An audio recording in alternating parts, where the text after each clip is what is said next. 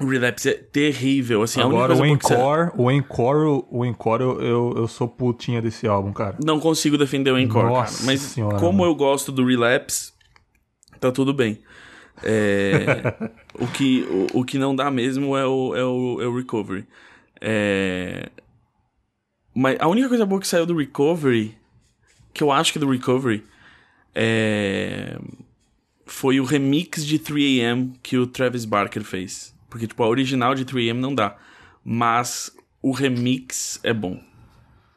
Aí sim, hein? Deixa eu... Vou dar um silênciozinho e a gente começa, beleza, rapaziada? Ok. Beleza, você quer que jogue fora tudo que gravou antes pra Não, te tá ajudar tranquilo, ou não tá precisa? tranquilo, tá tranquilo. Eu já não ia fazer isso mesmo se você pedisse, então. Né? Cara abusado, né, velho? Aqui, a gente falou agora, você se importa de você deletar tudo e começar de novo? Se se importa de clicar várias vezes em outras coisas, né? não importa. Sinceramente, não importa. Eu podia estar fazendo o que agora? Jogando Spider-Man, né? Mas estou Eu gravando. podia, não terminei ainda. Tá vendo? É, manias de editor.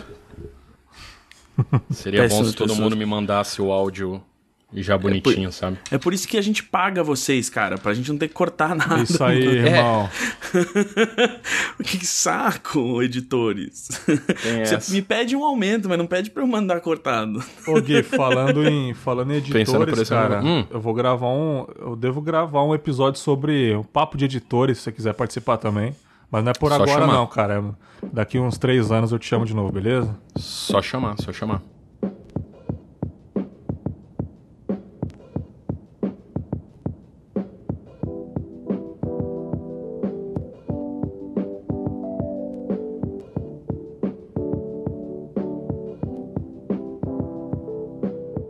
Bem, está começando mais um Nós e o podcast, a série de episódios aqui do Confábulas de conversas sobre podcast. Já tivemos episódios falando de podcasts marcantes para nós, episódios marcantes, né?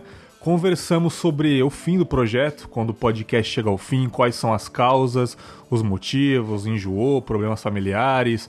Conversei com, com o Guizão, né, do falecido Grande Coisa e com o Perna do Tusco Chanchada. Esse episódio ficou maravilhoso. Se você não ouviu, corre aí no feed, rapidão. Gravamos também sobre aquela polêmica sobre direitos autorais em podcasts, músicas em podcast, que, quais são as nossas opiniões sobre isso.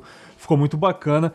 E hoje um papo mais solto, um papo mais sem pauta, leve, um papo torto, vou dizer assim, um papo torto aí já pra jogar o ganchinho, né?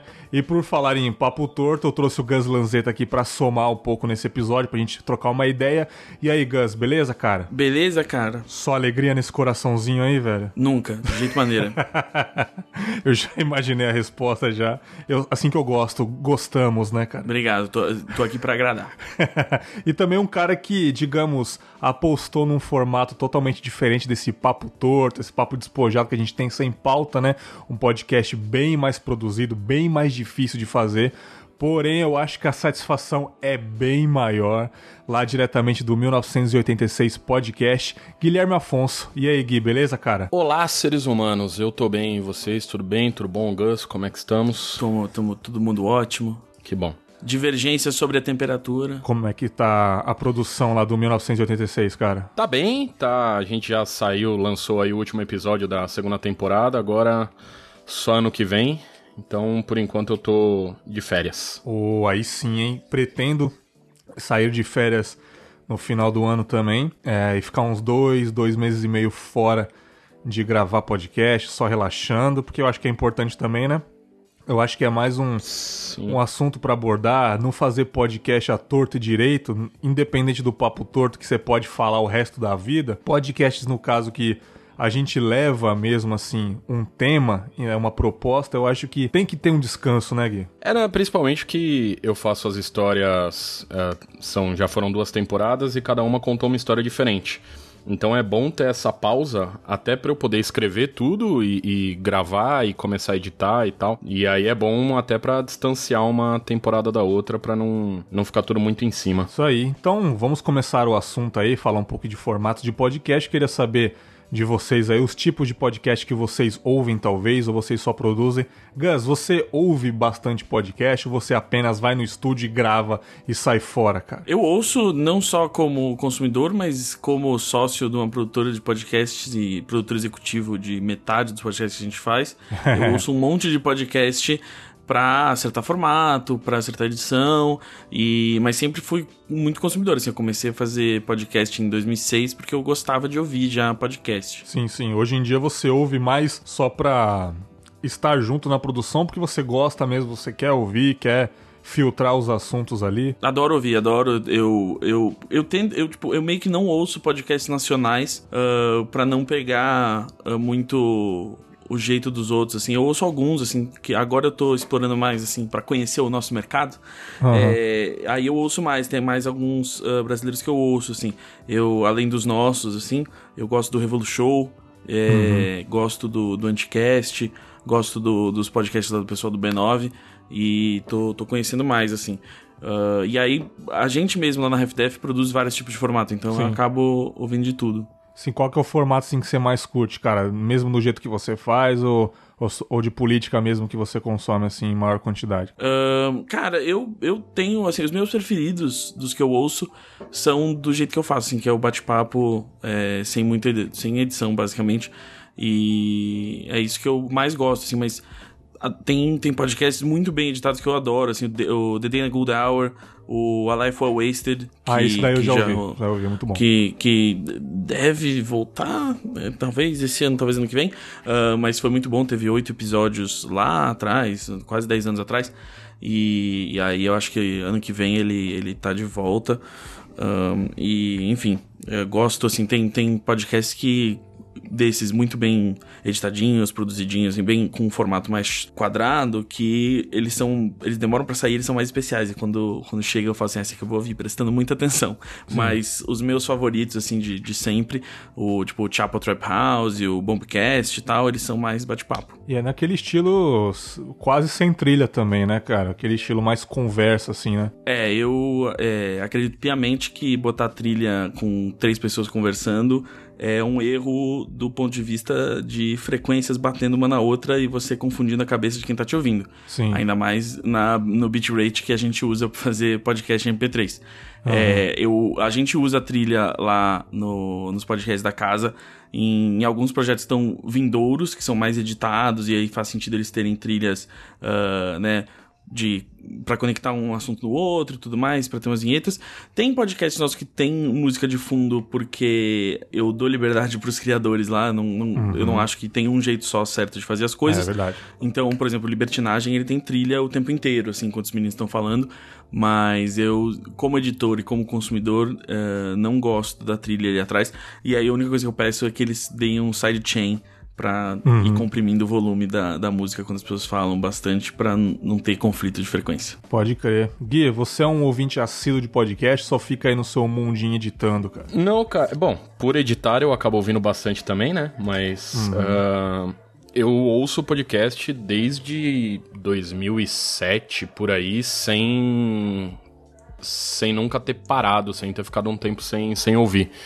E eu consumo de tudo que é tipo, eu gosto bem mais dos, dos storytelling, de, de programa até jornalístico, assim, né? Não tanto audiodrama, mas uh, como o Projeto Humanos, uh, como o Out on Wire, que é uhum. é até bem menos... É, é, é, basicamente ensinando alguém a escrever um roteiro, né? E, e eu acho legal, é um formato que é muito pouco explorado por aqui, mas eu gosto bastante. Eu acabo ouvindo e ouvindo também os nacionais mais famosos, porque eu acho legal só para poder não diria nem conhecer, né? Porque, mas sabe, pra, pra saber o que, que tá acontecendo com, com os outros podcasts. E você também vai nessa pegada política também, né? Eu lembro que eu ouvi a, o seu papo com, com, o Ivan Neumann lá, um abraço pro Ivan, esteve aqui no Confablas também. Vocês indicaram bastante podcast político, né, cara? É um formato que tá muito forte aqui no Brasil, né? Não só no Brasil, mas eu acho que meio que no mundo também, desde o do ano passado, teve muito podcast de política. O próprio iTunes deu um. Na, na, no ranking anual que ele, que ele fez, uh, ele deu bem mais destaque para os podcasts de política, até pelo, acho que pelo momento que a gente tá passando no mundo, é importante. Sim. E, mas eu ouço bastante, eu tenho ouvido muito o, o, o Presidente da Semana. Nossa, esse é foda, do hein? podcast da Folha, que eu acho sensacional. Eu ouço até Caralho. mais de uma vez cada episódio, porque eu acho muito bem feito, muito bem produzido. Ah, inclusive, o, o tipo de podcast que, que eu tô ah, montando para produzir mais para frente, é esse é o tipo de podcast que, que a gente vai fazer. É mais focado não no formato papo de bar, mas mais no formato storytelling, seja audiodrama, seja jornalístico e tal. Sim, sim. Assim, vocês procuram é, fazer aquilo que tem nos aplicativos, o Pocketcasts, o Addict, que tem muito isso, que é aquele lance de tendências, igual o YouTube, de procurar formatos novos para podcast, ou vocês são meio engessados assim na parada? Eu, particularmente, eu não fico muito procurando, não, cara. Eu fico na minha bolha de meia dúzia de podcasts ali. Dificilmente eu vou achando novos. Eu acho que o último, assim, novo que eu gostei foi aquele do Overcast, o do Jovem Fazendeiro, que é maravilhoso, assim, que explodiu, né, cara? Podcast sem noção pra caralho. Maravilhoso, mas eu não fico nesse lance de ficar procurando, porque eu não tenho muita vida, né, cara? Então eu fico naquela bolha. Mas vocês costumam procurar sempre podcasts novos, até inspiração pra produção de vocês? Cara, eu não procuro tanto assim, não fico olhando o que tá em tendência, o que tá em alta, é mais por indicação das pessoas mesmo. Ah, gente que fala, ó, ouve esse podcast que é legal e tal. E indicação dentro do- dos próprios podcasts. É, é, eu ouço muito podcast de pessoas falando sobre podcast. E aí, vez ou outra, tem alguma indicação de alguma coisa nova que eu vou atrás e tal, pra ver como o que, que tá acontecendo ah, com outros, outros produtores. Sim, sim. Você fica procurando também, Gozo? Você fica nesse formato aí, é, tranquilo, essa bolha que você tem, de ficar só na- nas conversas bacanas, sem esquentar a cabeça? Ah, nenhum nem outro. Eu. A gente. Bom, eu e o Vitor, que fez a RefDef comigo, a gente vem de um background de, de TV, né? De desenvolvimento e roteiro de TV. Então a gente tá acostumado a ficar jogando muita ideia de formato na parede. E também, assim, os formatos que a gente cria lá e formatos que a gente tá criando pra 2019 e tudo mais, tem muito a ver com os criadores com quem a gente trabalha e os assuntos que eles querem abordar, assim. Então a gente acaba criando o formato que a gente precisa, porque tem um, né, uma mídia recente, assim. Então tem muito formato para ser explorado aí, tem muita coisa. Não, acho que não, a gente não, não tem todos os formatos possíveis, assim, sempre Não, possível inovar. não. Então, na verdade, a gente. A, a nossa inspiração não é muito ah, olhar para os podcasts lá fora, é mais olhar para tudo que a gente gosta de literatura, televisão, cinema, ah, TV e, e poder dizer, tipo, tá, como fazer isso em, em, em áudio? Como que isso vai funcionar em áudio? Como que vai ser o melhor jeito? Como é que é o melhor tamanho de episódio? Como é que é a melhor estrutura? É, quem que é a pessoa que vai fazer isso. E aí muitas vezes as pessoas chegam na gente já com ideias e com temas, e aí a gente acha o melhor jeito de botar isso no ouvido de todo mundo. Meio que dá pra reparar que na, na produtora existe um podcast de cada formato ali, né? Sim, sim. Tipo, pra todos os gostos, né, mano? Exatamente, tem que ser assim, ah, porque a gente tem que chegar em diversos públicos diferentes, até porque o público que ouve podcast hoje no Brasil é uma parcela muito pequena, então o público que a gente está interessado em conquistar não é quem já ouve podcast necessariamente, é quem não tá ouvindo ainda. E até, até complementando o que o Gus falou, de, de não ir buscar coisas fora, os podcasts, principalmente americanos, eles têm um formato que é muito o esquema que já funciona da rádio americana, que não tem nada a ver com a rádio brasileira, com o que o É. pessoal tá acostumado a ouvir no Brasil. Sim. E Então- Deus me livre de fazer o pânico, né, cara? A trilha do exatamente. Pânico é altíssima, né, cara? Já, já, já viu isso, cara? O Emílio tá falando lá, tipo, sobre um assunto ali, a trilha tá. É horrível, cara. Eu já fui no pânico duas vezes, eu enlouqueço duas horas daquilo ali, pelo amor de Deus. Sim, sim. Que é o, é, que é o, é o, o formato de rádio que a gente tá acostumado, que a maioria dos podcasts hoje faz esse formato meio pânico, não 100% pânico, né? Mas Sim, mas na produção, né? É, é, fazer algo com humor e com música trilha de fundo tal, ah, tendo a, a vírgula sonora, papapá. Ah, e eu acho que isso não atinge todo mundo, porque não é todo mundo que ouve a rádio que ouve o Pânico, apesar de né, ele ser mas gigante. muito mais gente ouve eles do que ouve a gente, mas também... Ah, não, com certeza. É, é mas é, aí a gente tem que... É, sei lá, nunca foi o tipo de formato que a gente imaginou, tipo, ah, esse é o jeito certo de abordar tal tema. Eu acho Sim. que esse é o formato certo para um programa que não tem um tema e que ele tem que ficar duas horas no ar. É, só que o podcast ele é on demand, né? Você tem que ser interessante pra pessoa continuar ouvindo, porque ela nunca vai pegar Exato. da metade, ela nunca vai pegar os últimos 15 minutos. Ela dá play e ela fica quanto tempo ela quiser. Então, uma métrica que a gente se importa muito lá, não só pros projetos que são comerciais, né, que tem patrocínio e a gente vende isso pras agências, mas pra todos, assim, é um indicativo nosso de, de que a gente tá fazendo o trabalho certo é, é a retenção. Assim, a gente olha quando é que as pessoas estão pausando, quando é que as pessoas estão pulando, e aí a gente usa isso pra pra melhorar o, o nosso trabalho. Sim, né? é importante saber a retenção justamente por isso. Quanto mais tempo o cara estiver ouvindo, melhor é o, o programa. Então, se Exatamente. você descobre que o cara começa a ouvir o podcast e pula em 10 minutos num programa de uma hora, é porque algo está sendo feito de errado. Exatamente. E Você falou esse lance de. É, ah, rádio. O podcast é muito diferente do podcast lá fora, porque aqui tem trilha, mas não é porque a gente tá fazendo diferente. A gente copiou a rádio nossa e eles copiaram a rádio deles, basicamente. A rádio nossa é com trilhas, a gente fez do estilo rádio nossa. Eles fizeram o estilo da rádio deles, né? Pode-se dizer assim. Eu acho que sim, eu acho que é mais ou menos isso, porque ah, ah, não dá pra falar que o podcast não é filho do rádio, ele é Sim. tirando o que, né, como o Gus falou, ele é on demand e tal, então é, é diferente, a pessoa ouve a hora que ela quer e tal, é diferente nesse ponto, mas é, não deixa de ser um, um programa de rádio que a É, a pessoa linguagem ouve vem de lá, né? Exato. Sim, O- sim. é tipo a TV, né? Assim, o Netflix é diferente da TV porque todo mundo começa o episódio do começo, mas a linguagem é a mesma. É, Sim. e graças a Deus eu comecei a ouvir podcast gringo quando eu comecei a ouvir, sempre copiei o podcast gringo e criei esse gosto, porque Deus me livre e ficar botando trilha o tempo inteiro nas coisas, dá o trabalho que dá. É, cara, eu, eu assim, eu no meu antigo podcast eu fazia com um capricho absurdo e assim, na minha visão não valia a pena, né? Pelo até pelo podcast que a gente não ganha nada com isso, a gente não trabalha com isso e a gente a gente gasta muito tempo livre pra fazer isso e acho que na verdade os ouvintes meio que não se importam, assim, é a minha visão, né? Então a gente gastava horas e horas ali fazendo hoje em dia a minha trilha é bem básica, às vezes um lo-fi hip hop ali, bem de leve, bem baixinho e, e repete que nem dá pra perceber, fica aqueles beats bem baixos e, e entra junto com a trilha, bem mais fácil na edição, né? Que eu também eu, eu assim, depois de um tempo pra cá editando, eu fico prestando mais atenção na trilha.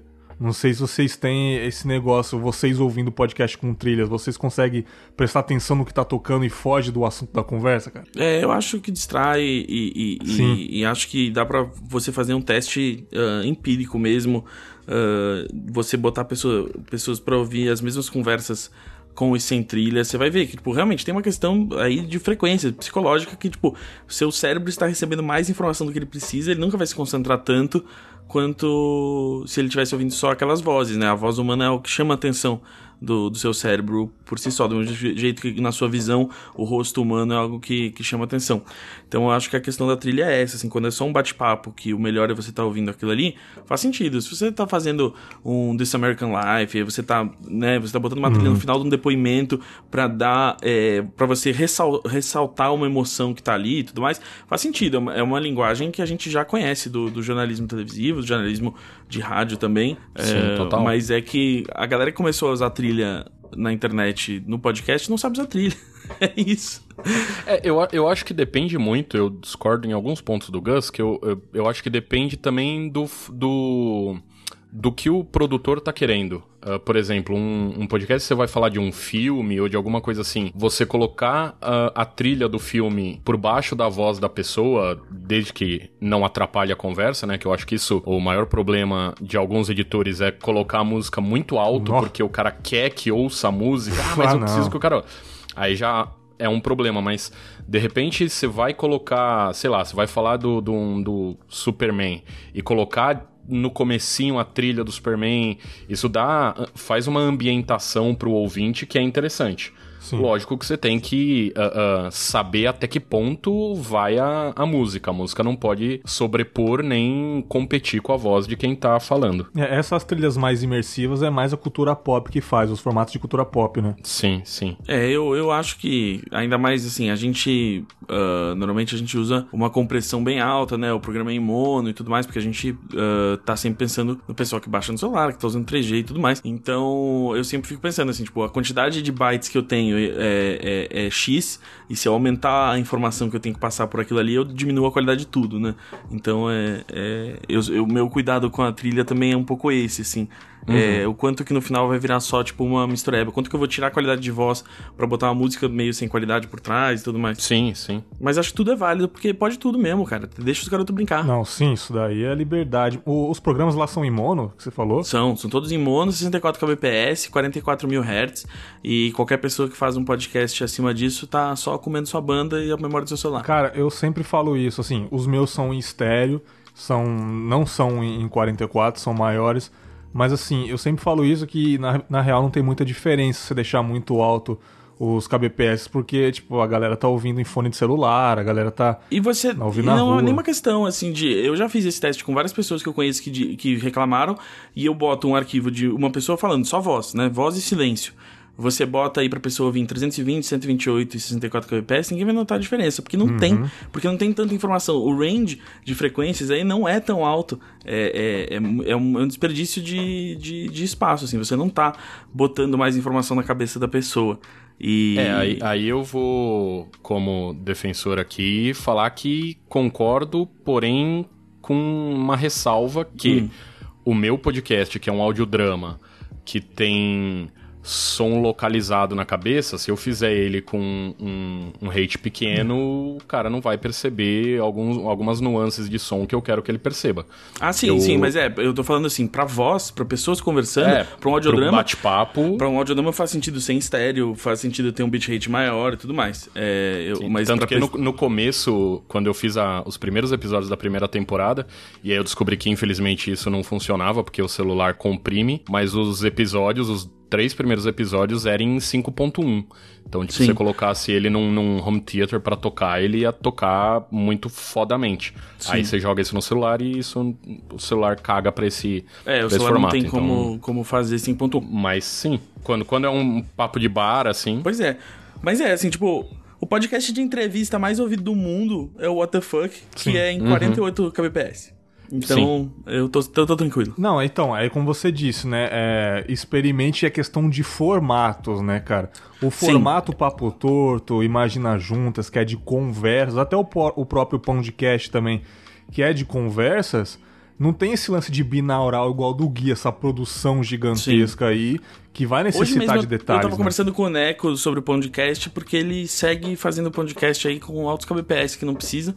E, mas ele prefere. Então ele vai. O podcast vai continuar sendo o nosso único podcast que tem um bitrate maior. E aí é o nosso podcast de luxo. Aí, na verdade, não, você reparando, não tem diferença ouvindo. Sei lá, eu tô ouvindo Papo Torto aqui, acabou, tô ouvindo podcast. Eu não vou Exato. sentir a diferença. Não vai, porque é gravado no mesmo estúdio com o mesmo microfone e é só a galera falando. É, eu acho que o, o mais diferente, assim, a, a, diferença maior que você pode ouvir, e aí você é, é, mais gente que já tá acostumada, é a diferença entre mono e estéreo. É, assim, isso eu não isso... sei a diferença, assim, é, real mesmo da história. Se vocês puderem me explicar também. Para mim é mais a, a prática é, e você saber ouvir um, um arquivo. Uh, e saber se ele tá mono ou estéreo é mais na prática de saber se tem da onde tá vindo o som, se o som tá, tá junto no mesmo no mesmo canal, uhum. a, a, porque ele não vai tocar em um fone só, ele vai tocar nos dois da mesma forma. E um som estéreo, ele tem uma leve diferença entre um lado e outro que. Uhum. Se você mixar ele é diferente, né? Porque tem muita gente que solta arquivo em estéreo, mas eles não mixaram nada ah, mais sim, pra esquerda sim, nem é. mais pra direita. É, que é o bem comum. É, o, Não, a questão de ser mono. Uh, em primeiro lugar é porque para manter 64 kbps, se eu tenho que salvar só as informações de um canal e eu tenho 64 kbps para isso, eu ganho qualidade. É, porque se eu, tô, se eu tenho que salvar dois canais em 64 kbps, na verdade eu tô salvando cada canal em 32 kbps, né? E aí a outra questão maior para mim é que eu, na minha própria experiência e vendo as pessoas na rua, muitas vezes você tira um dos fones para ouvir outras coisas, para uhum, poder, enfim, porque a sua vida, porque às vezes quebram dos fones e não tem nada pior do que você tá tentando ouvir algo e você perceber que tem um som que tá baixo e que ele provavelmente seria mais alto no outro canal, mas o outro canal não tá no seu outro ouvido. E, e é péssimo. Assim, eu lembro no começo da. No começo da internet, uh, tinha uns vídeos que a galera mixava, assim, as coisas, tipo, os primeiros vídeos do Red vs Blue, por exemplo, tinha uns diálogos que as pessoas estavam à direita, estavam no canal direito, as pessoas estavam à esquerda, estavam no canal esquerda. É horrível se você vai ouvir em alguma coisa que é mono, ou se você tem que ouvir com um fone só. É, acaba com isso. Então é mais pra, tipo, todo. Porque é isso, a gente tá fazendo produtos para milhares de pessoas ouvirem. Então você tem que estar tá preparado para todo tipo de. Aquilo pode ser ouvido em todo tipo de equipamento. A gente está preparando agora uh, ah, para lançar em plataformas que estão na TV das pessoas. Tem pessoas que têm TV mono ou que tem TV com som ruim. Então eu preciso garantir que tá tudo bem comprimido, que tá tudo nos dois canais e tudo mais. Então o mono é isso. Sim. O mono é, é, um combine, né? Tipo, é centralizado. Mono é um canal só. É um é canal só eram... nos dois ouvidos ali, normal. Exato, ele tá só usa... ele tá só jogando o mesmo sinal nos dois, nos dois lados do fone, nas duas caixas de som. Perfeito, Exato. eu não sabia essa diferença. Então, ah, sei lá, você tá ouvindo uma banda de rock, você repara que tipo, a bateria tá no lado direito, né? E depois começa. Sim. Ah, então é basicamente isso. Então, um podcast em estéreo, às vezes está desregulado um dos lados, né? Posso dizer assim. É, então, é que assim, normalmente as pessoas salvam em estéreo porque é o padrão dos, dos programas de edição e elas não mixam nada. Então, na verdade, você tem um arquivo estéreo que tem as, as mesmas informações nos dois canais. Então, você nunca vai perceber, na verdade, se ele é estéreo ou mono. Você só vai ver olhando as propriedades do arquivo. A vantagem de mixar em estéreo é se você quiser fazer como o Guilherme faz e, tipo, e aproveitar o fato de que você tem dois canais separados ali e fazer, jogar uma, uma informação mais para um lado, uma informação mais para outro. Para mixar música faz toda a diferença. Mas Sim. conversa eu prefiro nesse sentido só por uma questão de usabilidade também para os ouvintes ouvintes. E assim, se mono era bom o suficiente pros Beatles, é bom o suficiente pro meu podcast. Eu vou testar em mono, cara. eu vou testar em mono. Eu vou depois dessa, dessa aulinha aí. Se você não faz nada de diferente, assim, é. de, de, principalmente porque é só uma conversa. Sim. Uh, ele em mono, ele vai te atender normal, assim. A, quem ouvir não vai ver diferença entre ser. entre estar tá na direita e estar tá na esquerda, porque os dois, os dois fones, as duas caixinhas, vão soltar exatamente o mesmo som. Exatamente. Sim, sim. Falei muito do, do, do Gus nessa proposta de pegar podcasts gringos lá de fora, esse bate-papo que ele tem lá com a galera. É, pelo menos uns três ou quatro podcasts da produtora são esse lance de bate-papo, né? Que eu tô viciado nesse nicho aí de apenas bate-papo sem pretensão alguma, vai chegar ou não em um ponto A para um ponto B, mas agora um formato bem mais produzido que exige muitas horas de edição, né, bem mais dificuldade, que é que são audiodramas ou storytelling. Eu nunca sei diferenciar essa porra, né? E o Gui pode falar muito aí sobre 1986, cara. Da onde foi essa inspiração para fazer um podcast tão bem produzido e trabalhoso, cara? De retardo mental, eu, eu acho. Concordo. Uh, explicando antes a diferença entre o storytelling e o audiodrama, uh, eu diria que o audiodrama está dentro do storytelling. O storytelling é, é um conjunto de outros formatos, então é o Uh, porque você pode ter. Que, é, que é, um, é o contar histórias, né? Sim. É literalmente isso. Então você pode ter um podcast como é o Projeto Humanos, que ele é um storytelling, mas ele é um storytelling jornalístico. Ele entrevista pessoas. Ali é apenas storytelling ali. É, é que eu não sei se vai ter um, um subtítulo, sabe? Sim, sim. Uh, se eu vou chamar ele de, de um podcast storytelling documental, por exemplo. Eu acho que pode ser. Uh, e aí é isso, são pessoas uh, dando depoimentos sobre alguma, alguma história ou algum conto ou alguma coisa assim. Já o audiodrama, ele, como um, um, um ouvinte meu que é cego falou, ele é um filme. Então, o audiodrama é como se fosse a radionovela dos anos 50. Sim, sim. É uma história e tem pessoas atuando nessa história. Então. Perfeito. Uh... É atuação, então. Para ter audiodrama tem que ter esse lance de atuação, um roteiro mesmo, assim. É, eu, eu não diria nem a atuação em si, porque você pode ter um contador de história, um, alguém que tá lendo um livro só, ele pode ser um, um audiodrama também, dependendo de como for o, a edição do cara e, e, e etc. Eu acho que os, o que se caracteriza mais é ser uma história uh, que talvez não seja um por episódio, sabe? Assim, é, é uma história que, que continua, que tem uma, uma temporada, podemos dizer assim. Uhum. Uh, e, e principalmente ela tem elementos de som que ajudam na história. Não são só duas pessoas falando ou pessoas atuando. Ele também vai ter toda o, o, som também vai ser um personagem. Então, uh, quando, quando você ouve um audiodrama, se o cara está caminhando na rua, você vai ouvir o barulho dos carros passando, o barulho de rua, o barulho dos passos. Você tem mais elementos que, que vão dando vida na história. Sim. Uh, diferente de um, de um storytelling jornalístico que você pode ter um pouco isso. Uh, por exemplo, o que a gente falou do presidente da semana, ele também é um storytelling. Uhum. Uh, ele é um formato jornalístico e ele tem. Uh, ele não tem. É, como é que eu posso dizer? Ele não tem efeito sonoro, né? Ele não tem uh, coisas, passos e coisas assim, mas ele tem áudios dos presidentes.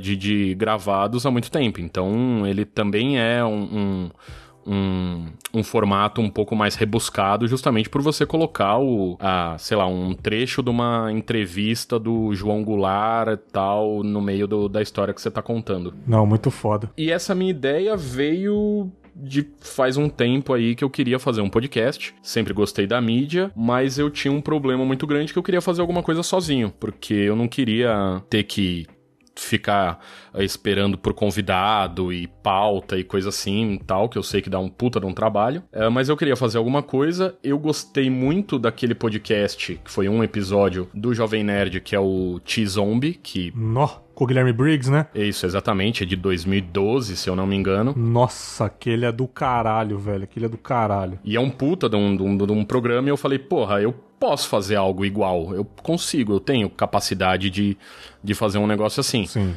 Uh, obviamente não consegui fazer ele sozinho, é claro. precisei de mais gente, porque para contar uma história eu preciso de outros atores. É verdade. E aí eu descobri que isso era bem mais uh, trabalhoso do que parecia, bem mais uh, difícil de fazer do que se eu só tivesse que arranjar um convidado por semana. É. Mas no final das contas, eu, eu, eu, dá um tesão muito maior quando eu vejo pronto, eu vejo as pessoas falando e as pessoas vindo falar comigo que, nossa, o, o gancho que eu dei de um episódio pro outro é sensacional, ou então o cara falando que Uh, teve que pausar o episódio e ir na cozinha ver se tinha quebrado alguma coisa, Nossa, porque ele é ouviu um, um, som que eu coloquei que ele achou que era alguma coisa na casa dele. Sim. Uh, então isso, isso que me dá um que eu, depois que ficou tudo pronto, eu olhei e falei, beleza, é, vale a pena fazer todo esse trabalho aí, todas essas milhões de horas para editar cada, cada episódio. Eu já editei alguns podcasts de RPG para alguns uhum. clientes aí. E assim, eu não sei se tem a mesma complicação, mas acredito que é um trabalho parecido, porque é muito cansativo editar um RPG é nesse mesmo estilo, ataque, você tem que colocar efeitos e, sei lá, se tem um dragão, por exemplo, você tem que pegar o som ali e fazer uma coisa meio binaural também pra você deixar caprichoso, e aquele pan de lado esquerdo e lado direito. E assim, cara, é, o dinheiro que eu ganhei com as edições, acredito que não valeu a pena o tempo que eu gastei.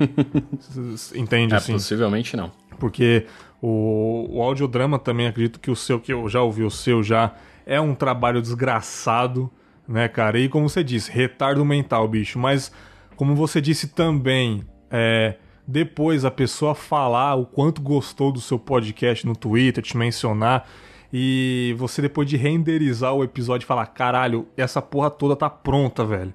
Vou lançar no feed e a galera degustando, cara, eu acho que não tem preço, não, cara. Eu acho que não tem preço, deve ser muito foda fazer, cara. Eu, assim, eu não tenho tempo, mas eu, eu lhe invejo por fazer um podcast tão produzido, mano. É, cara, eu confesso que tempo é uma coisa que eu também não tenho para fazer isso e eu vou fazendo. E mesmo assim consegue. É, mas, cara, é um, é um trabalho muito grande e que eu não achei que teria e que eu fui descobrindo com o tempo, tanto que tem uma diferença muito gigante do, dos primeiros episódios da primeira temporada para esse uh, de localização mesmo, de você passar a entender que um som ele não é, uh, uh, como é que eu posso explicar? quando, quando você tá vivendo, tem alguns sons que você não ouve, que seu cérebro exclui porque você não precisa ouvir. Aham. Só que a hora que você tá fazendo o audiodrama, o, a hora que o ouvinte vai ouvir, ele precisa daquele som pra ele poder entender o que tá acontecendo. E aí você ter que começar a pensar nesses sons que você não ouve diariamente.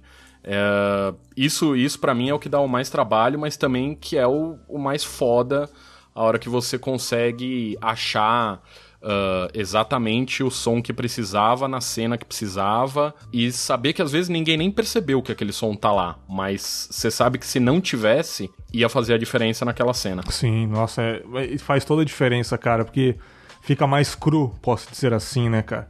E você como podcast, você como podcast editor, você vai ficar naquela, pô, não coloquei aquele efeito, você vai sentir falta, né? Você não vai conseguir entregar sem aquele efeito que você talvez ficou com preguiça de botar ou de procurar, né? É, inclusive é uma coisa que eu não faço, eu não ouço depois que eu solto no feed, porque eu sei que se eu ouvir eu vou falar, putz, mas aqui cabia mais uma coisinha que eu não coloquei.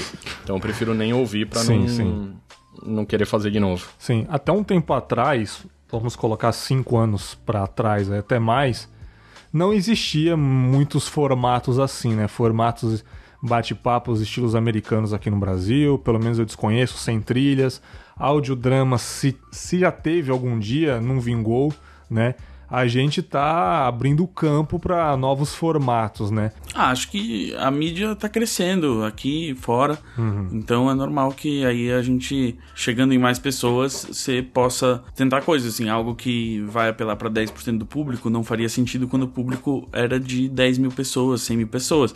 Agora que o público é de milhões de pessoas, algo que chega em 1%, 5% do público faz Uhum. sentido. Sim, é, eu, eu só, só completando o que o, que o Gus falou, ah, inclusive eu acho que ah, o que essa mudança que tá acontecendo já aconteceu faz tempo nos Estados Unidos, porque nos Estados Unidos sempre tiveram Sempre. vários formatos e eu acho que isso tá chegando agora aqui pra gente ah, no Brasil como com força, assim, com, principalmente com, com essas novas produções que estão estão vindo, porque e, e é algo necessário, é algo que faz a gente olhar, por exemplo, eu conheço tem algumas pessoas que já vieram falar comigo que, ah, eu comecei a fazer ah, podcast agora porque um, um audiodrama por causa do seu. E isso é legal, é legal abrir essa porta de gente É. que, pô, dá trabalho, mas quero fazer também. Sim. Então tá fazendo. Sim, sim, sim. É, mas mesmo assim, na minha opinião, os podcasts de cultura pop ainda predominam na podosfera brasileira, né? Eu acho que tá um embate entre, entre podcast de política e de cultura pop, né? Vocês acham que o de política já ultrapassou o de cultura pop ou ainda esse lance de falar de filmes ainda tá vingando com predominância aí no, no BR, no Brasa? Olha, o dia que o Revolution for maior que o Nerdcast, aí eu te falo que política é maior, mas não. o Revolution é um dos maiores, né? É, o, o- né, acho que o Anticast, o Anticast com certeza é maior, mas enfim, é, assim, é, tá, mas tudo é maior na cultura pop. assim, mais gente vai ver filme da Marvel nos Estados Unidos do que vota. Então, é, é normal, vai ser vai ser pra sempre, vai ser. É o podcast mais que é sobre algo que agrada a todo mundo. Que, né, a maioria desses podcasts não tem nenhuma profundidade, então, tipo, eles não entram numa questão mais política, filosófica das coisas, então é muito fácil agradar um público muito grande, né? Mais do que você falando de nichos culturais ou mais do que você falando de nichos políticos.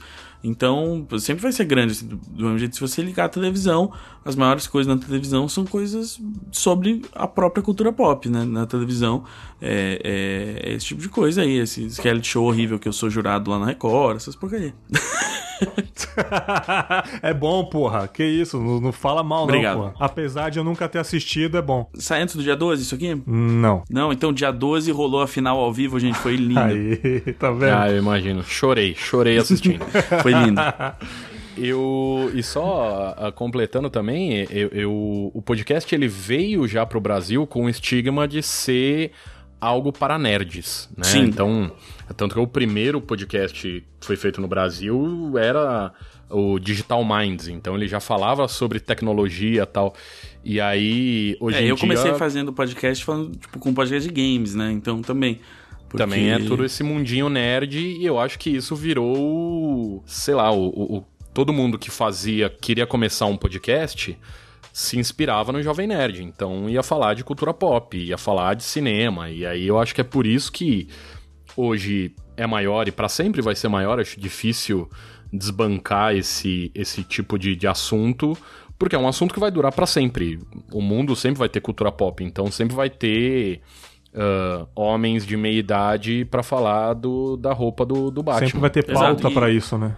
E lembrando que o pop de cultura pop vem de popular, né? Uhum. Enquanto você tiver um podcast cujo tema é a cultura mais popular possível, você Exato. estará atingindo aí o público máximo é, possível. Não é Sim. questão de filmes e games, não é cultura pop, né? Não é só cultura pop, né?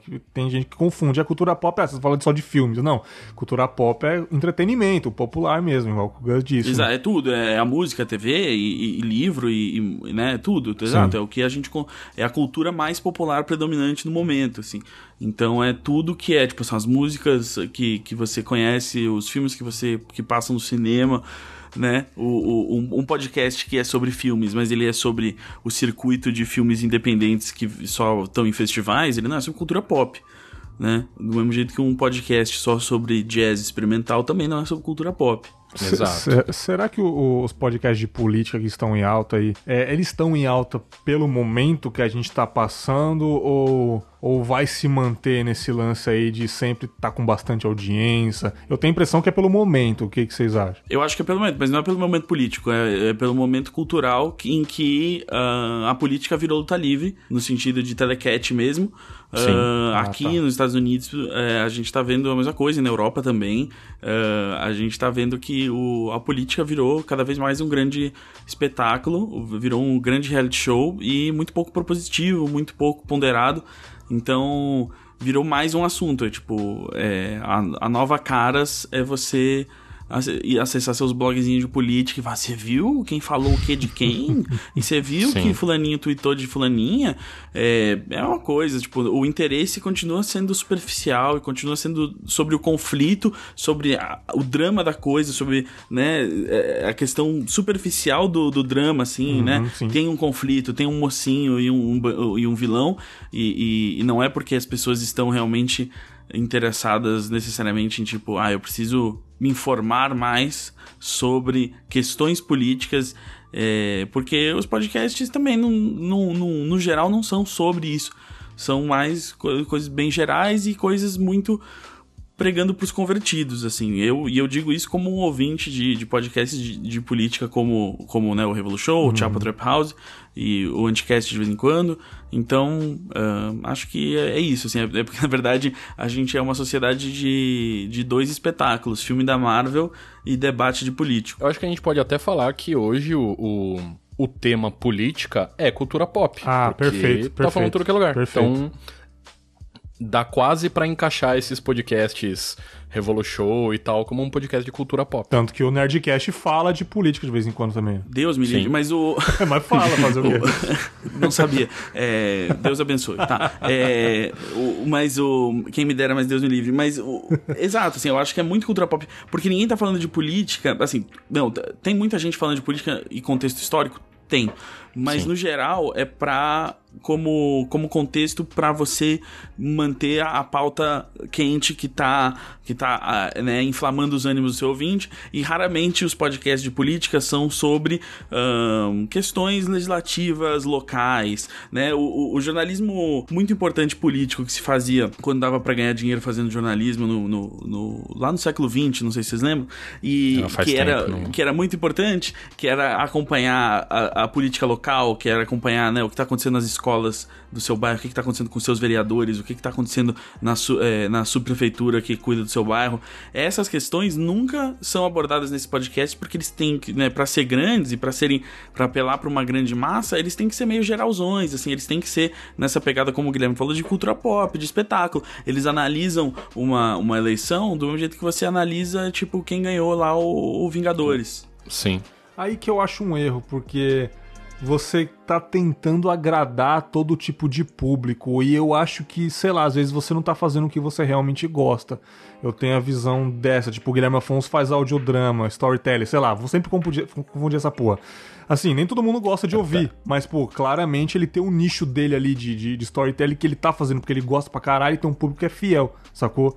Graças a Deus. Não é? Por isso que os podcasts de política que eu gosto mandam todo mundo que não concorda com eles tomar no cu. Porque pelo menos é, isso é uma posição, assim. Exato. Eu acho que sinto, sinto falta do posicionamento é, geral da coisa. Mas é, pelo menos, é, então, assim, realmente, se, se os podcasts de política ainda são um pouco cultura pop, pelo menos é, eu gosto dos que xingam um pouco as pessoas. É, tem até aquele de, É, eu tem até queria- aquele de direita lá, o Guten Morgen, que é de direita, claramente, o cara Sim. fala, ó, é, você não concorda, você está errado, nós estamos certo, e eles são extremamente direito, mas ele tem o público dele, ele tá realmente apaixonado pelo que ele tá falando, né? Exato, é, mas que é como eu falei, assim, é o, é o pregando pros convertidos, que eu vejo no- tanto, né, eu vejo nos podcasts de esquerda e nos podcasts de direita, a diferença é que o pessoal do podcast de direita é retardado. E é isso que eu tenho a dizer. Sua posição, você deu uma posição, né? Falei. Exato. Eu, eu concordo. Eu não acho nem que é uma posição, eu acho que é só uma constatação. Eu acho que tem uma posição muito centrista, muito escrota de falsa equivalência de dizer, ah, não, mas olha, a esquerda e a direita, e é tipo, não, tem coisas, tem falsas equivalências demais, e esse não é o assunto aqui. Mas é, é, eu acho que assim, uma falsa equivalência entre a direita e a esquerda que vem sendo feita há muitos anos, que serve um projeto de, de direita de cada vez trazer os partidos e os representantes de esquerda cada vez mais para o centro e para a direita, eventualmente, que é o que a gente viu ah, nos últimos 30 anos ah, nos Estados Unidos, na França, no Canadá, no Brasil e em diversos outros países. Tem um, né, lance que tá acontecendo agora, que até o Gus trouxe aí também, que é o lance de network, produtoras de podcast, né? O Radiofobia já tá um tempo nesse lance, né? E o Gus chegou aí com a Half Def recentemente, ele e o Vitor Brandt lá. E eu queria saber, você trouxe de lá de fora também essa ideia de poder reunir a família, vem aqui todo mundo, vamos se abraçar. Vamos fazer um estúdio e gravar todo mundo junto. Você tá apostando em uma coisa mais comercial. Sim, ah, a ideia, claro, foi inspirada no, no modelo que já deu certo lá fora. Muito, muita E- produtora tem lá, né? Muitas, né, cara? Sim. E porque faz sentido comercialmente, assim, porque lá eles passaram pelo mesmo momento que a gente tá passando aqui, que é você ter um produto que atinge menos gente do que o vídeo online, então você juntar os números de várias pessoas, você juntar um público maior e dizer assim, ah, eu não, eu não sou esse programa que atinge esses X milhares de pessoas, eu sou estes ta- tais programas que atingem né, um milhão de pessoas, dois milhões de pessoas. E aí isso fica mais fácil de comercializar no sentido de, de patrocínio. Mas ao mesmo tempo também, ah, o que a gente descobriu nesse último ano é que o nosso modelo de negócios ele tá acabou que ele tá muito mais voltado para produzir programas como conteúdo para outros, né, para plataformas assim, o- a demanda por por conteúdo tá, tá, tá muito grande. Então, hoje em dia assim, por mais que a gente a gente tá a gente trabalha para vender patrocínio para os nossos programas a gente produz ah, muitos programas por encomenda né a gente fecha a gente já fechou agora ah, três temporadas diferentes aí de, de, pra- de programas diferentes para 2019 ah, vendidas e tudo mais então eu acho que tá tá virando também uma, uma questão mais de, de TV assim estão entrando players nesse mercado que querem ter os seus programas, querem ter exclusividades como Netflix tem. Então, isso também é muito importante. Mas quando a gente começou a produtora, a ideia era, era tipo, vamos fazer como eles fazem lá fora, vamos juntar vários programas, vamos produzir esses programas, e aí a gente consegue vender esse pacote para os anunciantes, para ser mais atraente, ou eles anunciarem né, na família FTF de programas, do que só num, num podcast pequeno, outro, a gente, juntos nós temos a força. Sim, foda. O, o Não Salvo tem aquele problema conturbado que aconteceu, mas ainda pode-se dizer que é uma produtora, Gui? O, Não Salvo ainda é uma família com podcasts ou tem apenas um agora? Cara, eu, eu honestamente, como eu não, não trabalho mais lá, eh, eu não, não sei todas as informações. Mas, ah, pelo que eu sei, o Cid continua produzindo pelo menos três do- dos quatro que, que tinham na casa, continuam sendo feitos pelo Não Salvo. Então, eu não diria que é uma produtora tal qual. Half Death. Ah, do- é, tal qual a do Gus. Eu acho que é mais uma coisa igual o Anticast, igual a, a própria Radiofobia Network, que são vários podcasts feitos pelas pessoas. Não tem essa ideia até de, de vender todo mundo junto tal. Tanto, cada, cada publicidade, ah, até quando, quando a gente trabalhava lá, cada, cada publicidade era num. Cada podcast tinha sua própria publicidade. A gente não tinha, não vendia um pacote com todos juntos e tal. Então eu acho que é mais como uma família, como por exemplo também o Anticast, que tem cinco ou seis podcasts num, num guarda-chuva ali, do que uma produtora. Eu acho que é um pouco diferente. Ah, então tem uma diferença desse portal que é o Anticast, por exemplo, que tem vários ali no site, e a produtora em si. Então tem uma diferença, né? Talvez pro Gus seja mais fácil vender como produtora, tipo. A gente acaba vendendo dois serviços aí, né? Ah. Enquanto a gente é uma produtora e a gente é uma network, né? Ah, tá. Pro, pros patrocinadores, Sim. a gente é uma network, né? E para quem precisa de precisa de um programa assim assim assado, ou quero fazer um programa assim e a gente achar um, um, uma plataforma, um canal que queira esse programa e a gente vai e produz assim. Então, nesse sentido a gente é tipo uma produtora, que é um modelo bem comum assim, né, tipo, né, toda série de TV, todo filme é feito por uma produtora e a gente faz esse mesmo modelo pro, pro podcast e ao mesmo tempo a gente tem os programas nossos, né, que além de serem produções nossas, eles são produtos nossos que a gente comercializa como, como network. É, eu lembro de um negócio engraçado aqui, que a Amanda Ramalho, que ela, que ela teve aqui gravando comigo, ela, ela publicou um podcast dela, acho que foi de insônia com o Ronald Rios, e Sim. ela postou no Twitter lá, tá, ouçam o Esquizofrenóis, e um cara, um cara no Twitter embaixo falou, porra, seu podcast é bom demais, mas essas propagandas Jequiti no meio do episódio tá foda, hein? Aí, cara, eu, eu quase briguei com o cara, mas eu lembrei que eu tô de boa, eu tô praticando deboísmo hoje em dia. Eu falei, Sim. caralho, mano, você não paga um puto nessa porra, Eu briguei, velho. eu briguei. Foi, foi uma moça que falou isso. Eu, eu briguei, eu, eu fiquei meio. Mano. Porque foi a segunda. Ela, é, foi a segunda reclamação que ela fez, tipo, no mesmo dia sobre algum ah, programa então foi nosso. outra pessoa, porque eu lembro que foi um menino também. Ah, é? é? eu falei, Exato, mano. Mas, não. cara, isso, isso é normal desde sempre Caralho. em qualquer coisa Não, da internet. Posso falar, o que mais me revoltou nessa reclamação específica, porque ela fez duas reclamações. É. Uma que foi um episódio patrocinado do Imagina Juntas, que ela achou que ficou muito evidente Nossa, que foi patrocinado. Mano. E aí eu falei assim, bom, eu nunca quero que não fique evidente, eu acho que é antiético, né? Além de ser não ilegal. Não só antiético, é, é, crime, né? Exato. Você precisa é. deixar Pô, claro você tem que, que é uma propaganda. pro seu patrocinador que você tá falando dele, porra. Eu fiquei revoltado com a reclamação dela, com o... o... Porque essa menina que eu respondi que reclamou, ela tava reclamando do primeiro episódio do, do esquizofrenóias e ela reclamou: ah, teve uma inserção. que para quem não sabe do que, que ela tá reclamando, é nos programas da FDF, muito no, normalmente entram inserções Sim. que chamam para outro programa. Entra um trailer de 30 segundos, uhum. ou seja, é um skip do seu botão. 30 se você segundos, quiser pular, cara. Ele é, ele é exatamente o skip do seu botão. Então, se você não quer ouvir, você, você dá um, um skip e ele, ele pula. Então, entra, tipo, porque o público mais fácil de converter para novos podcasts é quem já ouve podcast. Claro, então a gente porra, entra sim. lá um, um trailerzinho, tipo, oh, a gente é. Imagina juntos, a gente faz. Enfim. E ela reclamou, ah, porque interrompeu a conversa para entrar isso.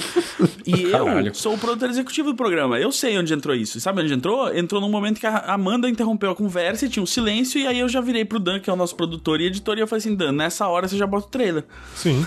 Sim, cara. e foi isso, então, tipo, eu não foi. Nem a, a, reclamação não tava nem pautada em algo real, porque eu não interrompi nada para botar aquele anúncio. Aquele anúncio cobriu um silêncio. Ela é uma própria publicidade dentro dos podcasts da produtora, cara. Porque a melhor Exato, forma é gente... divulgar. Divulgação.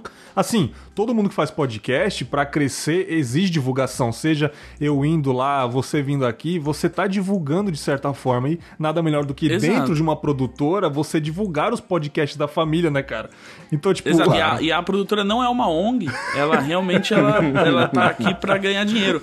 Então, para ganhar dinheiro a gente precisa de público, então a gente vai continuar divulgando assim nosso programa. Se isso, então, de novo assim, não acho que isso seja um problema para a maioria das pessoas, porque eu tenho acesso aos dados de retenção e eu vejo quando as pessoas dão skip, eu vejo quando as pessoas dão pause e não tem rolado assim um êxodo sim, massivo sim. De, de ouvintes na hora do anúncio dos outros programas. Então, uh, ah, para quem se sente uh, magoado pelo flow, eu digo que a gente tá fazendo o melhor que a gente pode porque a gente bota só um anúncio de 30 segundos. É, eu tenho podcast que eu ouço que me incomoda quando tem, sabe, quatro anúncios, um colado no outro.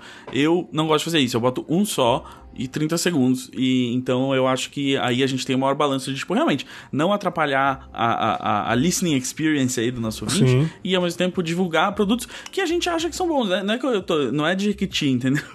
É, são outros programas que eu tô produzindo que eu acho que são bons. Pô, mas aquele dia eu fiquei muito puto, cara. Falei, mano, você não, é. você não tá pagando nada por isso, cara. Você baixou é, o negócio o, rapidinho aí, velho. O cara tá vendendo o peixe deles, tá ligado? Tipo, um mínimo. Não, assim. e as pessoas, as pessoas, elas acham que elas são donas das coisas que elas consomem, assim, Sim, de entretenimento. É, isso é o principal.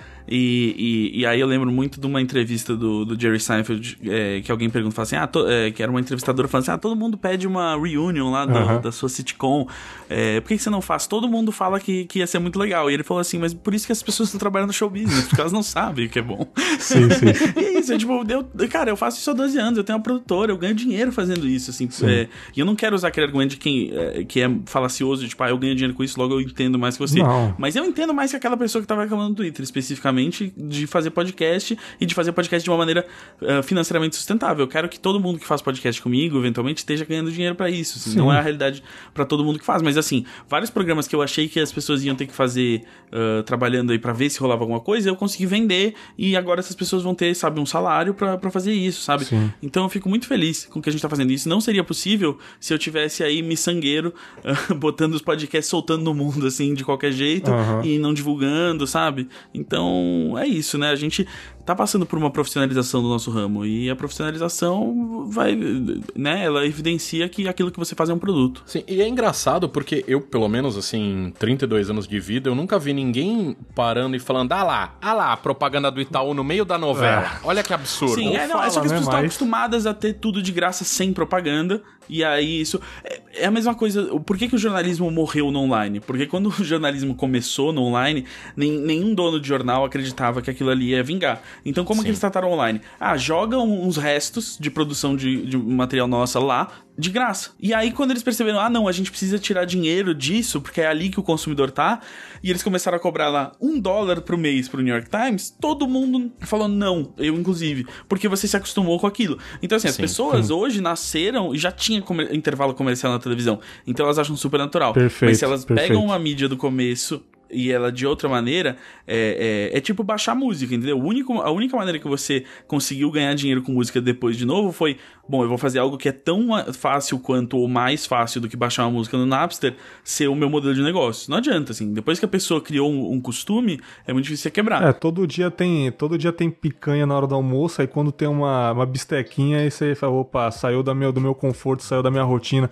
apesar de bisteca ser uma delícia, né, cara? Bisteca é uma delícia. Gente, eu queria deixar isso claro é, é, isso que eu tava falando sobre se poder se posicionar e não tentar agradar todo mundo. Se você não acha a bisteca uma delícia, eu não preciso de você aqui. Né, a não ser é claro, você seja vegetariano ou vegano, aí entendo você não achar uma delícia. Mas se você come carne de porco e você não acha uma delícia, vamos ter que conversar. E falando em bisteca, tá faltando um podcast de comida lá na, a família Half Death, hein, cara?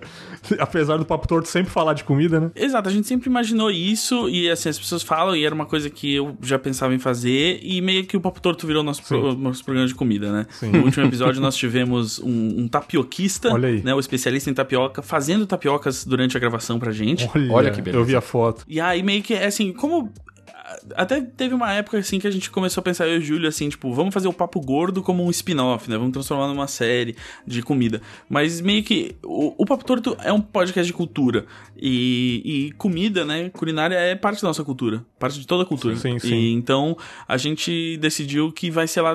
Vai ser no Papo Torto que a gente vai falar de comida mesmo. Eu adoro falar de comida, o PC adora falar de comida, ele tinha um rolê gourmet. Uh, o, o Júlio também adora falar de comida, então faz todo sentido. Saudades rolê gourmet, né, cara? O o, Gus falou muito sobre é, tentando ou já está ganhando dinheiro com isso. Fico feliz aí, a mídia tá crescendo, tá muito legal. Patrocínios também. Gui, você já conseguiu as deliciosas patrocínias no seu podcast ou em algum antigo que você já teve? Já lucrou com isso sem ser edição mesmo, com o seu conteúdo, vender algum produto, cara? Ou tá nessa batalha igual eu aí? Mais ou menos. Uh, porque como, como o formato do 1986 é um formato que não é o padrão, é. não é o padrão. As agências já não entendem como anunciar em podcast. Uh, num podcast de, de pessoas conversando. A hora que eu chego e falo que uh, o anúncio num audiodrama tem que ser o product product placement ou só assinatura do programa, isso já fica ainda mais difícil do, do cara entender e ver como vai funcionar. Então, tô discutindo um patrocínio para a próxima temporada que ao que tudo indica tá, tá indo bem E a minha ideia agora para possivelmente ainda esse ano, mas eu acho que vai ser difícil, acho que vai ficar por ano que vem com certeza, é montar. Uh, até porque, assim, eu digo que pro ano que vem, apesar desse ano já estamos funcionando, uhum. mas uh, com, com, com vontade mesmo, com, com as coisas para funcionar ano que vem, uh, é uma produtora só para storytelling. Olha é aí. uma produtora focada em storytelling, audiodrama, jornalista tal, não sei o quê. justamente por eu ver que falta esse esse segmento ser mais explorado e aí a ideia sim é ganhar dinheiro com isso, indo atrás de marcas que queiram, uh, assim como o Bradesco tá patrocinando o podcast do B9 sim. da Histórias para dormir para garotas incríveis Rebeldes, ou algo assim, lá. Rebeldes é algum nome assim que eu esqueço, mas que é um podcast muito bom, mas que ele é um storytelling, é alguém contando um conto né, um, um pedaço da, do livro.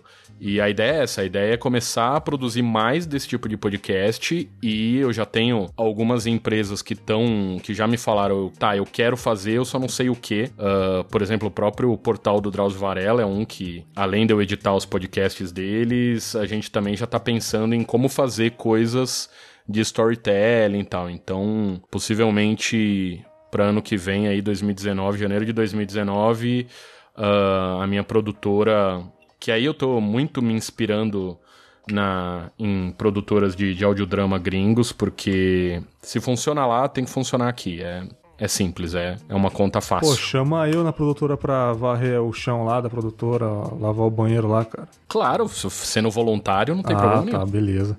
Esse, esse Histórias Rebeldes que você falou, se eu não me engano, ele é gringo e o B9 trouxe pro Brasil e tem até a mesma, o mesmo logo, se eu não me engano, e é o mesmo nome. Eu acho que eles Acho que eles entraram em algum acordo, compraram o formato, alguma coisa parecida, cara. Ele é, é baseado pelo... num livro, na verdade, né? É, né? É, exatamente. Pelo que eu sei, a história é, a... são leituras dos capítulos dos é, li... do... é desse livro. E, a... se eu não me engano, eles compraram o direito vindo lá de fora. Já existia, ó, existia o livro, uhum. o livro virou um podcast, e agora o livro foi traduzido para português e também virou um, um podcast em português com patrocínio do Bradesco, o que é algo que para mim é legal pra caralho, porque mostra que existe Sim. gente querendo colocar dinheiro em produções que não seja três, quatro pessoas conversando sobre algum assunto de uma forma descontraída, sim, saca? É, tipo, é... Pô, ver o Bradesco, ver o Bradesco na, na, logo do episódio já é uma coisa revolucionária, assim, ao meu ver, né, mano? Sim, sim. É o Bradesco que é dono do Next, que também anunciou no Imagina Juntas, né? Olha aí. Sim, olha aí, sim. É...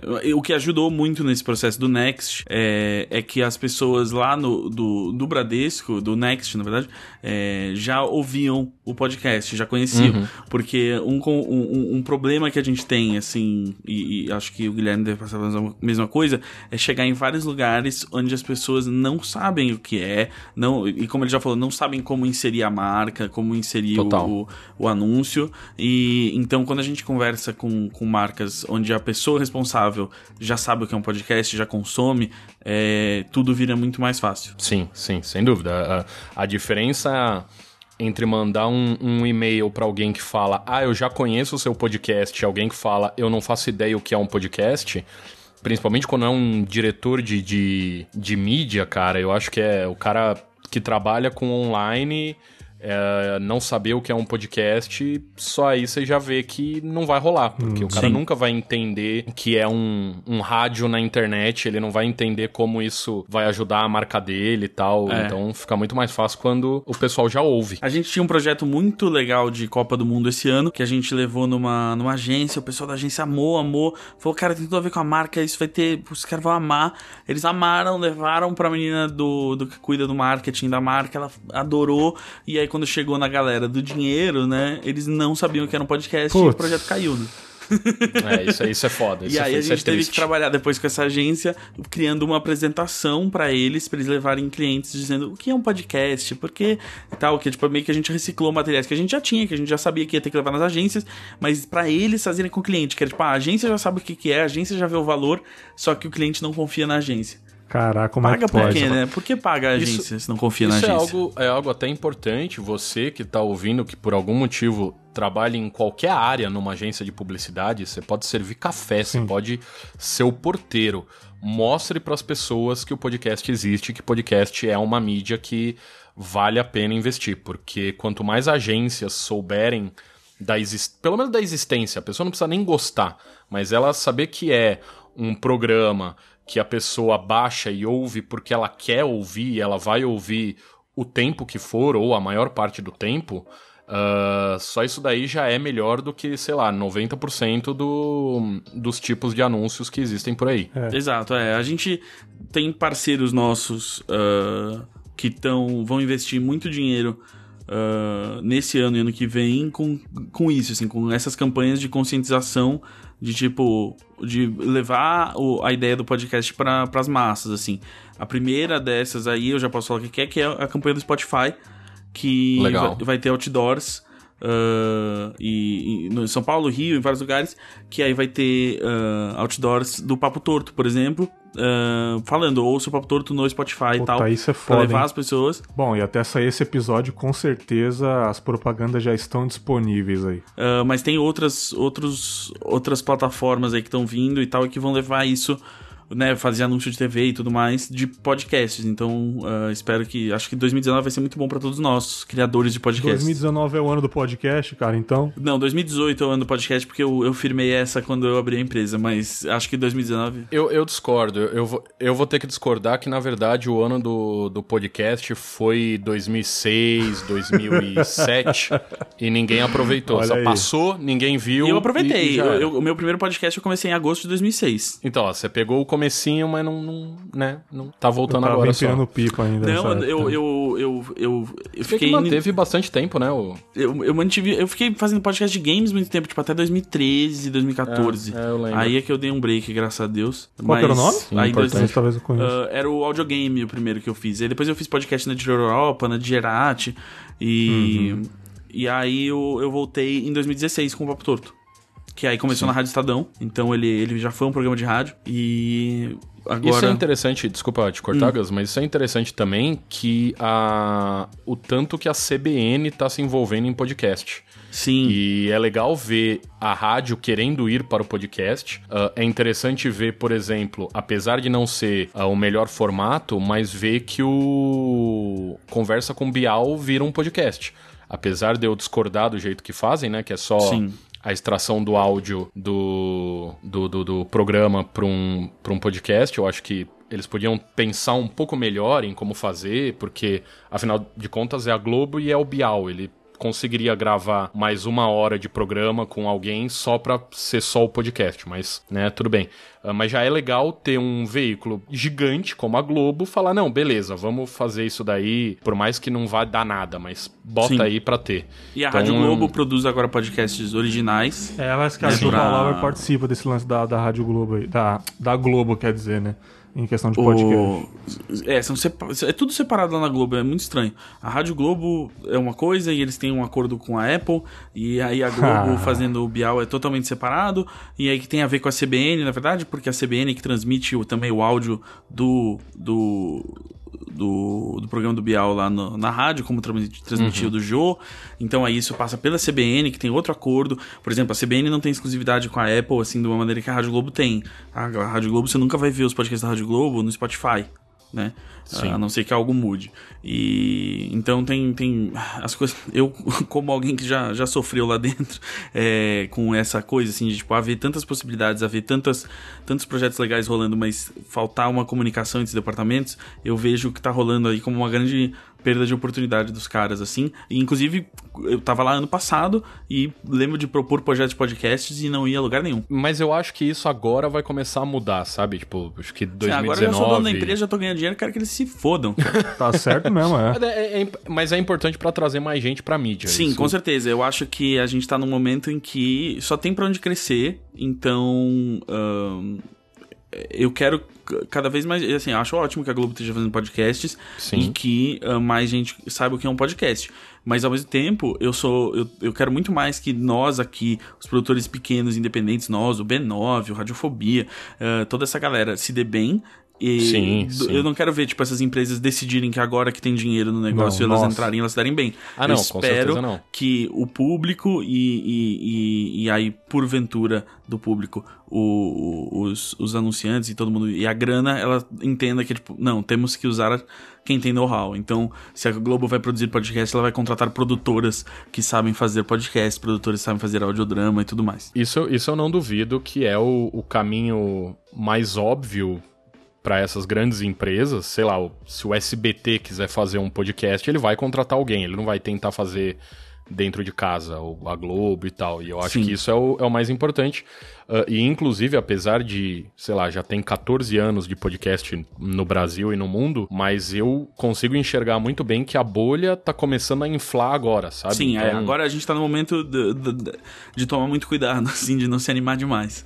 É, exato. Vamos ver quanto tempo ela dura. Eu acho que assim, ah, essa brincadeira de falar do ano do podcast e tal, eu acho que agora vai justamente por isso, por ter grandes players querendo entrar, por ter gente querendo montar produtoras que antes era algo que não existia, gente que. Porque assim, gente querendo viver de podcast sempre existiu, né? Mas ah, pouquíssimos conseguiram. E eu acho que agora eh, a gente tá nesse caminho de, sei lá, daqui um, dois anos, por exemplo, o Luigi que tem o, o Rebobinando e o site e tal. Ele trabalha numa empresa e faz isso de lado, né? Trabalhava no Não Salvo, agora tá em outra empresa, mas tem que fazer as duas coisas. A maioria dos produtores de podcast faz duas coisas, né? Faz o podcast mais alguma coisa. E eu acho que nos próximos anos vai aumentar o número de gente que faz podcast e pode largar o trampo porque o podcast já tá dando grana suficiente. Cara, foda. Foda. Igual o YouTube das antigas, né? Mais ou menos isso, igual o YouTube das antigas, igual a hora que começou a explodir os youtubers que o cara parava de estudar Sim, porque sim. ele tava fechando um- uma publicidade de 10 pau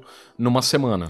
E, E acho beleza. que tem uma vantagem pro podcast que a gente tá passando por um processo de profissionalização que o YouTube não passou no começo, que é Sim. necessário e bom, exatamente porque não existe AdSense de podcast.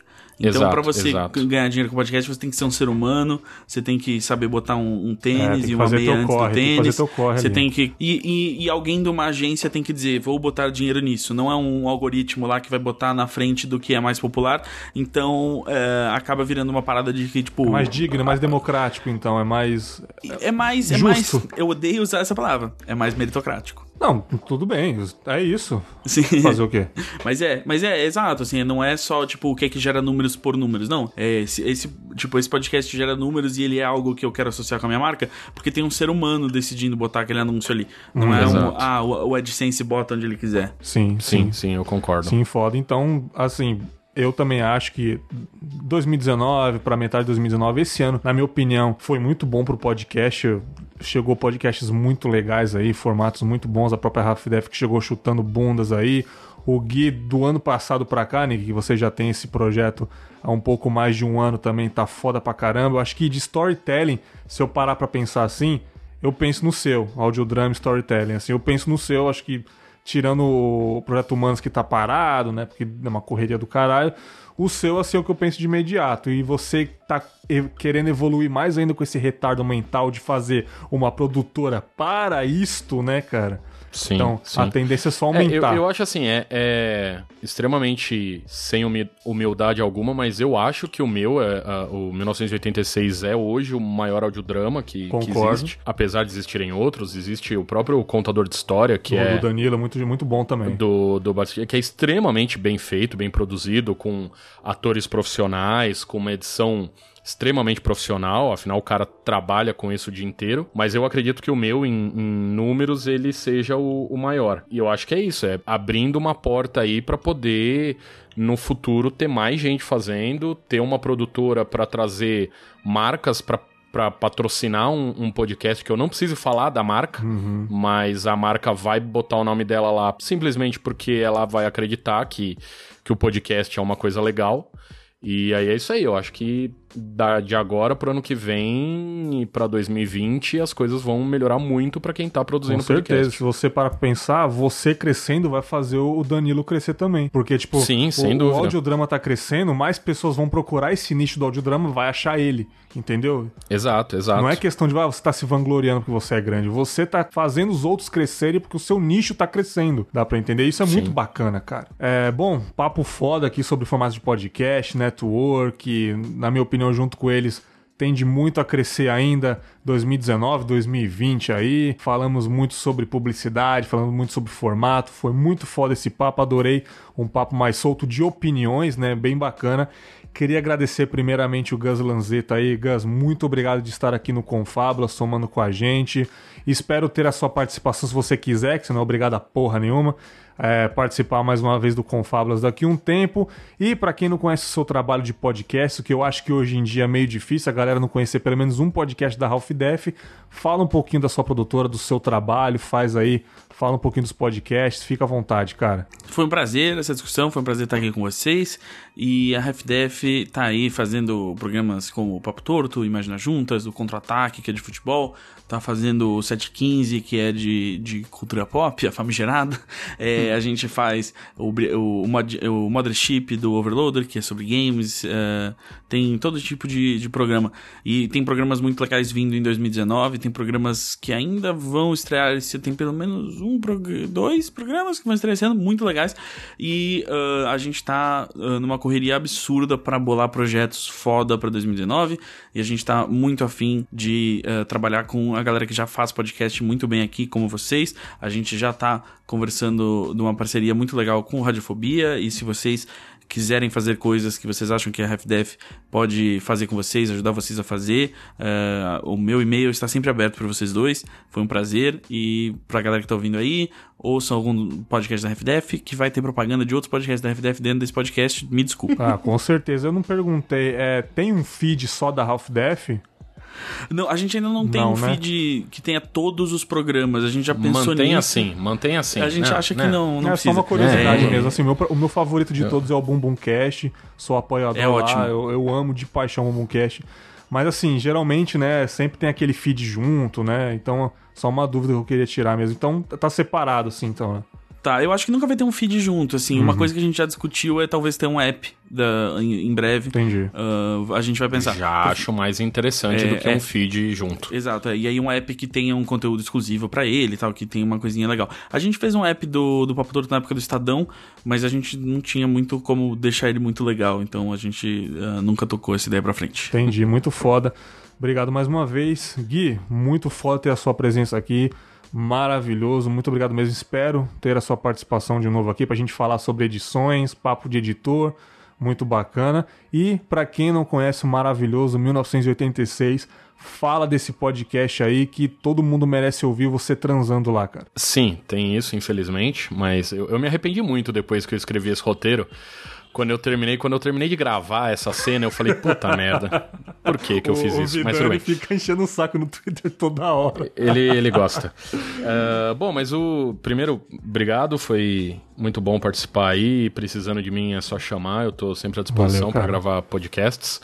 Eh, e você que, que não conhece, ouça o 1986. A gente tem aí duas temporadas. A primeira. Ah, são temporadas que não, não, não são histórias ligadas uma na outra, então pode ouvir primeiro a segunda, depois a primeira, tanto faz. Ah, a primeira temporada é a história de um de um sobrevivente de um acidente nuclear num passado distópico. Olha aí. E a segunda temporada é a história de um programador que desenvolve uma inteligência artificial, que é a Brigitte, ah, que é um pouco mais inteligente do que deveria ser. Ah, e aí tá tudo pronto, tudo, tudo, as duas temporadas estão completas, tanto no 1986podcast.com.br, quanto em qualquer agregador, Spotify, iTunes, Google Podcast, tá tudo lá, é só, só procurar. E aí, ano que vem, tudo dando certo, teremos mais audiodrama, mais storytelling, mais gente contando história em, em formato de podcast, que é isso que eu acho que é legal. Você já, você já pagou os royalties pro Ilvo, cara, de tanta propaganda que ele faz lá do. Cara, o dia que chegar o boleto de, de- do, das coisas do Ivo, eu tô fudido. É que o- a minha sorte é que assim, o Ivo uh, me ajuda Sim. a escrever alguns roteiros, né? Me ajudou em algumas coisas e eu ajudo ele com Treta Talks em, em algumas coisas. Uhum. Então a gente meio que vai vai se ajudando, porque senão, do tanto que ele fala do 1986, eu ia ter que pagar muito caro. Mas aqui, que, que amigão, hein? Patrocínio toda hora, hein? Aí ele é, sim, hein? Ele é, ele faz sem... Não preciso nem dar maconha para ele, tá que é graças a Deus, porque senão eu tava fudido também. Cada um cultivando a sua, né, cara? Exato. É isso aí, então. Espero que vocês tenham gostado do episódio, um papo muito legal. Eu vou pegar essa dica de editar e exportar em mono, vou testar aqui no Confábulas, já que meu podcast não, é, não tem tanta produção. Vamos ver no que vai dar. E se você também gostou do, do, do papo, entre em contato comigo, vamos trocar uma ideia. Boa sorte no seu projeto também, você que produz podcast e está ouvindo esse conteúdo. Boa sorte para todos nós e que essa mídia cresça cada vez mais. Um grande abraço e fiquem aí com esse episódio maravilhoso. E até semana que vem. Valeu e tchau. Tchau, tchau. Tchau, tchau.